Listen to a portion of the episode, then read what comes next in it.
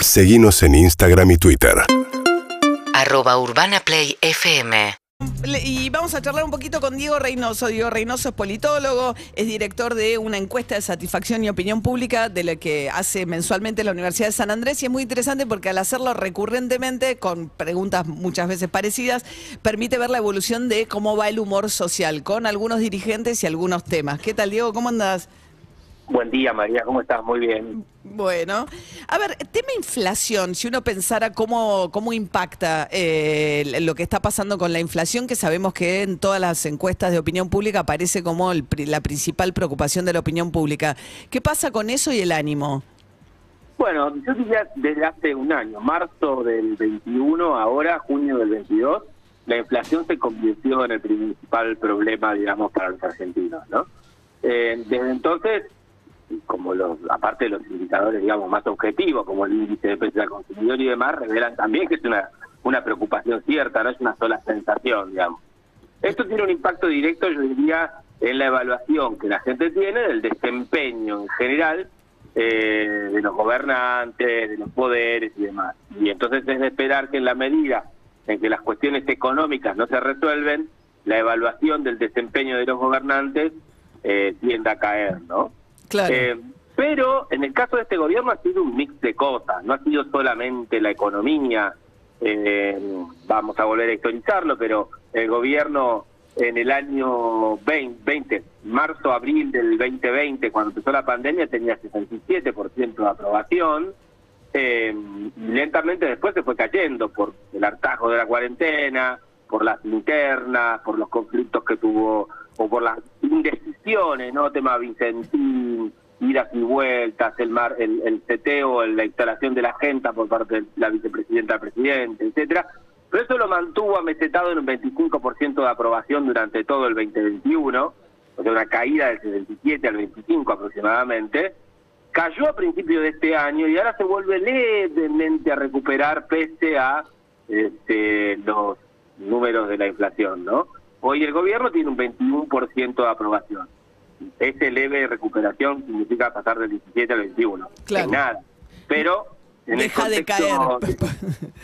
en, en el contexto de desgaste y erosión que está el gobierno, bueno, está alguna noticia, ¿no? Claro, o sea, para que paró, mejoró un poquitito la aprobación y sobre todo deja de caer la aprobación y la imagen del gobierno este último mes.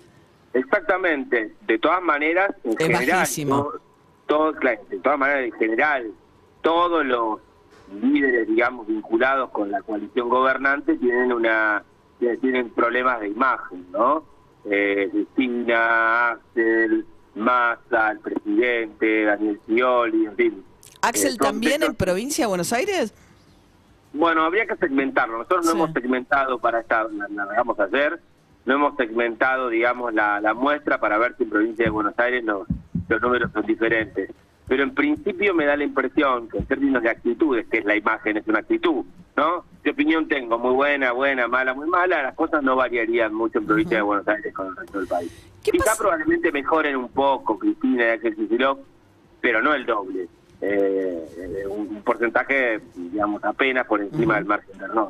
¿Y qué pasa con Milei? Eh, estamos charlando con Diego Reynoso, que es politólogo, de los números que acaba, eh, que tiene en las manos de las últimas mediciones.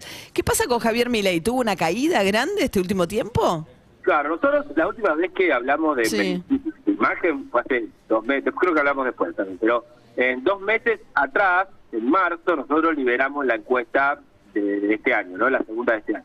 Esta es la tercera medición que hacemos, o sea que de marzo a junio pasaron dos meses, eh, abril y mayo. En estos dos meses hubo varias mediciones sobre Javier Milei que otras consultoras hicieron, no, no me consta que otras universidades, pero entonces nosotros esperábamos que, bueno, efectivamente, si todos están midiendo una caída, a nosotros con dos meses de espera de medición nos tendría que dar muy pronunciada. Efectivamente, la última vez que nosotros medimos a Javier Milei tenía 42 puntos de imagen positiva y un diferencial eh, positivo, es decir, tenía menos negativa que positiva. Eh, y ahora esto se revirtió. Tiene 34 puntos de imagen positiva, es decir, cayó 8 puntos, ¿no? Aproximadamente, eh, de, en cuanto a las actitudes positivas hacia él.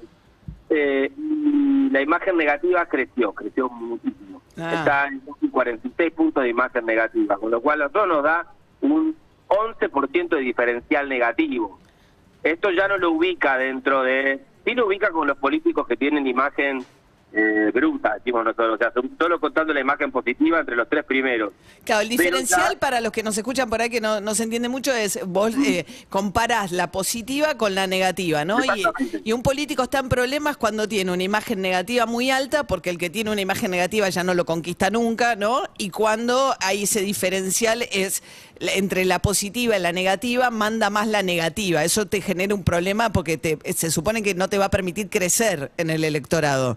Sí, claro, no te va a permitir en este sector. Ahora, bueno, todavía tiene unos cuantos, no sabe, que Claro. no saben cómo evaluarlo. Ahí hay un margen para eso. Pero quiero decir que ahora, lejos de ser esta novedad que venía creciendo con pura actitud positiva que agregaba, porque creció del 20 al 42 eh, de, en una en dos años prácticamente, ¿no? Desde noviembre de 2020 a mm, marzo del 2022 creció 22 puntos, de 20 a 42 puntos. Ahora ya, estos últimos dos meses Cayó. revirtió Claro. ese crecimiento y aumentó también la imagen negativa. Bien. Esto nos deja ahora a todos los políticos con imagen, eh, como muy buena tu explicación, con diferencial negativo, es decir, todos tienen más negativa que positiva, salvo un solo dirigente, ¿Qué es? Facundo Manes, Facundo Manes.